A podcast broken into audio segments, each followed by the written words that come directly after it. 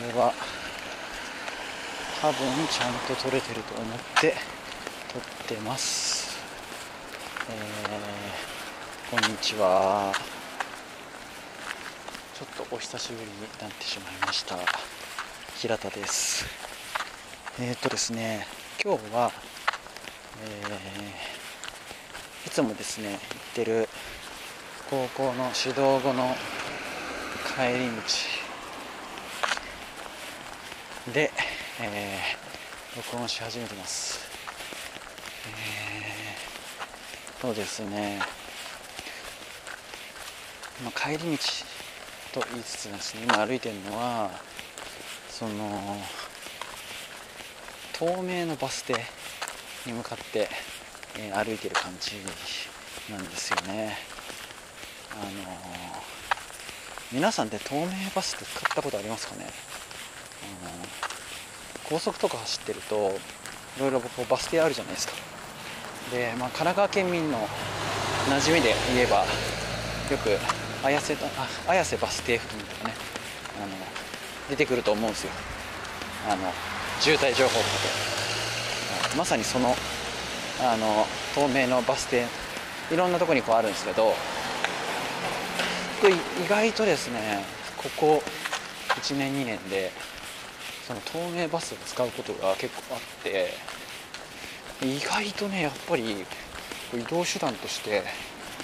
いいなって思ってるんですよね。っていうのはですねえー、東名バスのいいところってまあ座ったら目的地まで座りっぱなしなんですよ、まあ、目的地ってバス停からバス停ですけど、電車だと座れるかどうか分かんないじゃないですか、うん、そしてまあシートってこうねシート？電車の座席のことシートってあんま言わないですけど、まあ、言うか、はい、あの横にこうバーってなってるじゃないですか。やっぱりこう隣の人との関係性があるし前に座ってる人との関係性もあるし目の前に立ってる人がいたら立ってる人の関係性があるからまあ、座れたとしても意外とこうねなんかこうみんなのこう公の場にずっといるっていうかって感じなんですけどバス停あのバスで座席に座ってってなると、まあ、東名バスってそうですね僕乗るの平日なんで余計にそうかもしれないですけどあんまりそう利用者多くないんで、まあ、いつも2席分こう、まあ、空くんですよね。そこにこう自分が座るような感じなんで結構ねあのなんていうかプライベートプライベート空間までいかないですけどそんな感じなんですよ。でかつあのー、何ですか？電源あったりとかして。は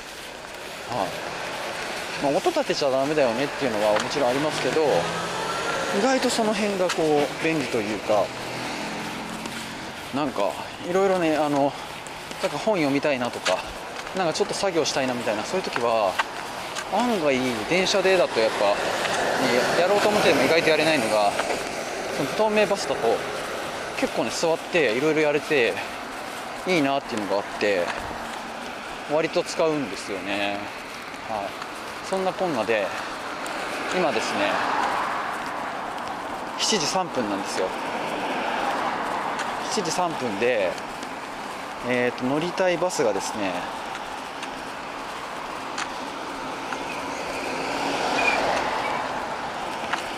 7時10分発なんですよ。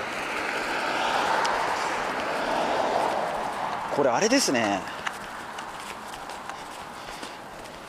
意外と時間ギリギリですね。なんか余裕かと思ってこんなん録音とかし始めて悠長に歩いてるんですけど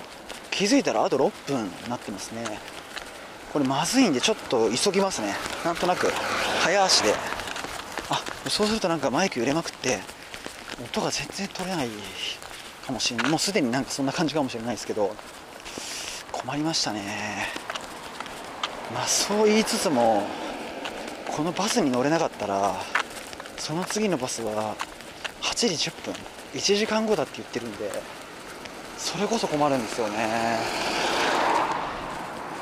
まあそういうわけなんであと2分ぐらい喋ったら今日のあの回はおしまいっていうふうにしようと思うんですけど、まあ、ちょっと話まとめますね。あの透明バスが意外とおすすめだっていう そういう話です。ただあの透明バスってその、ね、透明にあるバス停なんです当たり前なんですけど。なので言ったらその透明バス停からの何かこう移動手段とかっていうのはほとんどの場合ないんですよね。僕の場合まああの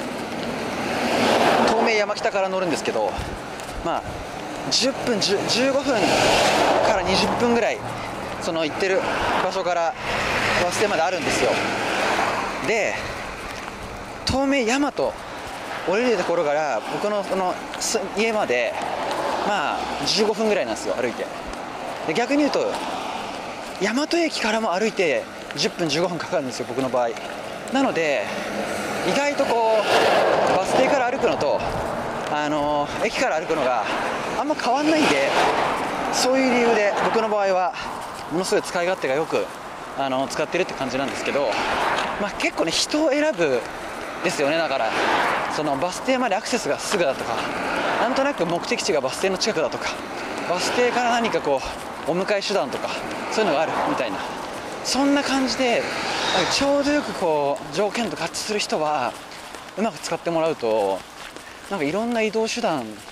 と比較した時に意外とねメリットが大きいんじゃないかなと思うんですよね。やっぱ東名とかね高速乗ること考えるとバスってかなり割安になるのでそんな話でした。はい。も うその時間がやばいんでこれでおしまいにしたいと思います。はい、えー、もうちょっとあれですねちゃんと更新したいなと思います。はい、えー、今日これでおしまいです、えー、お聞きいただきありがとうございました。急ぎます。